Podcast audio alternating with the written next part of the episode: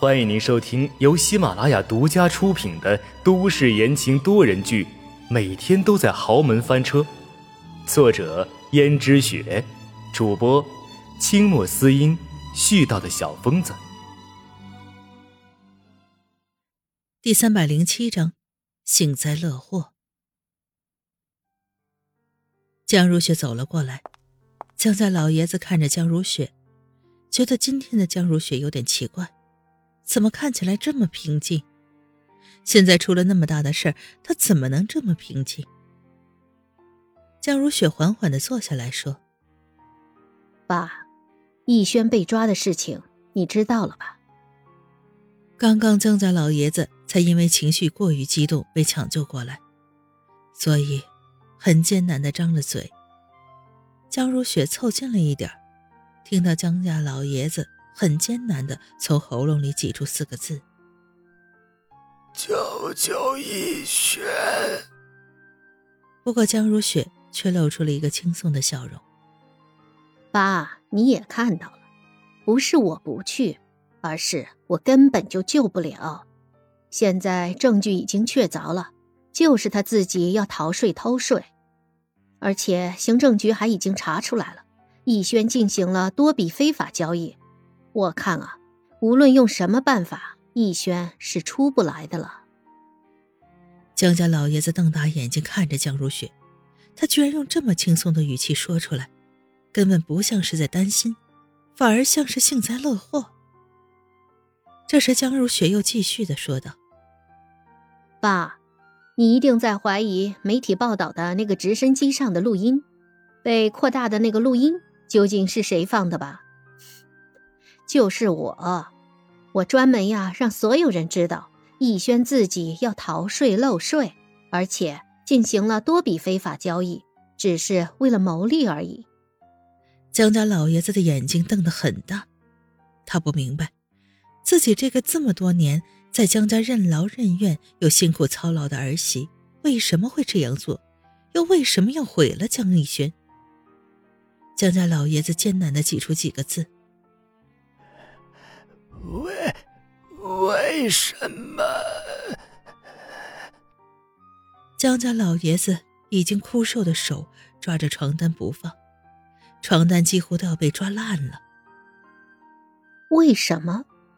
你问我为什么？那你还是问问地底下你的那个好儿子吧。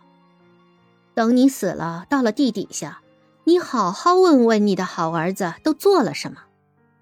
不过你放心，爸，在你活着的时候，我还会叫你一声爸的，好好的抚养你，直到你断气为止。而你断气之后，我尽量还会给你一场风光的葬礼。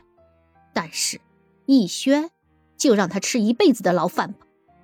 还有啊，这只是我复仇计划的第一步，因为。我不仅要毁了逸轩，我还要毁了你最爱的小儿子严洛北，还有温思思。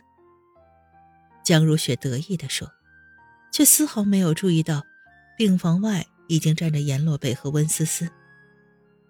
听到这句话，温思思脸色苍白。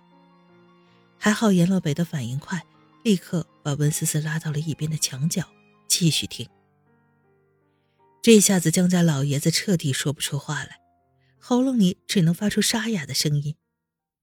这时，江如雪做出了一副贤惠懂事的儿媳妇模样，道：“爸，你别生气呀，你听我细细道来，我为什么会这么做。”江如雪又道：“十年前我嫁给你们家之前，我的丈夫跟我素未谋面，甚至一来。”我还有一个比我小不了几岁的儿子，而我的丈夫他每天除了工作之外，就喜欢去外面鬼混，在公司里面和他的女下属勾搭。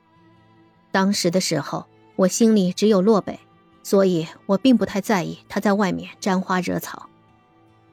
可是渐渐的，我意识到我跟洛北已经不可能了，所以我就想安安心心的跟他过日子。我试图增进我们的夫妻感情，可是我没有想到，他竟然可以在我怀了孩子之后，我兴高采烈的找他分享这个好消息的时候，却撞见了他在办公室里跟女下属偷情，而且我还被他推了一把。就这样，我人生中唯一的一个孩子没了，那可是我唯一的孩子呀。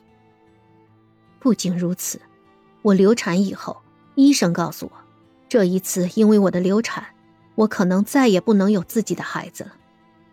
果然，从那以后，无论我怎么保养、怎么调理，我都没能有自己的孩子。从那以后，我就恨上了他，恨上了江江。想必这件事情你从来都不知道吧，我的好公公，你儿子做的这件事情瞒得严严实实的，公司上上下下都知道了，可偏偏你却不知道。你还以为那是你的好儿子，那是你最珍惜的儿子，就算他那样在外面寻花问柳，我也就忍了。可是我没有想到，他竟然还真的喜欢上了别的女人。那个女人就是你孙媳妇儿的姐姐，名叫温柔，你知道吗？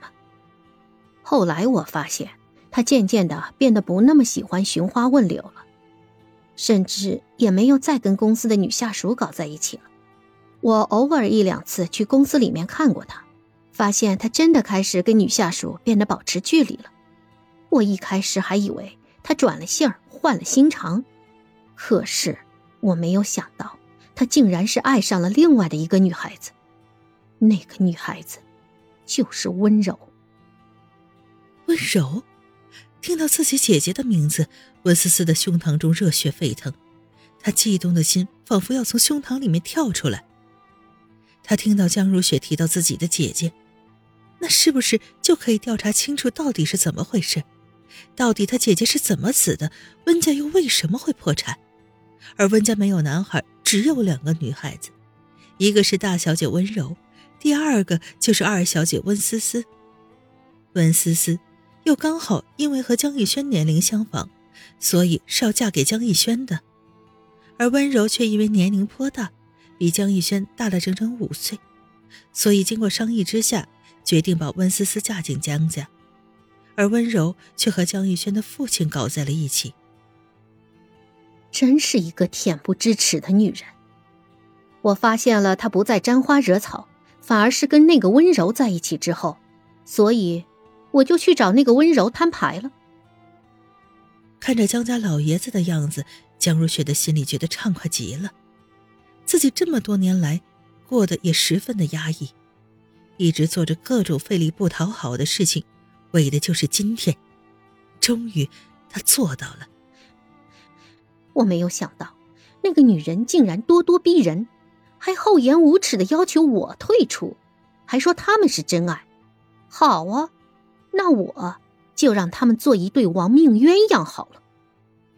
听到这里，温思思的拳头攥紧了。几乎要冲进去质问江如雪，可阎洛北这个时候却紧紧握住她的手，示意她不可以。听众朋友们，本集播讲完毕，感谢您的收听。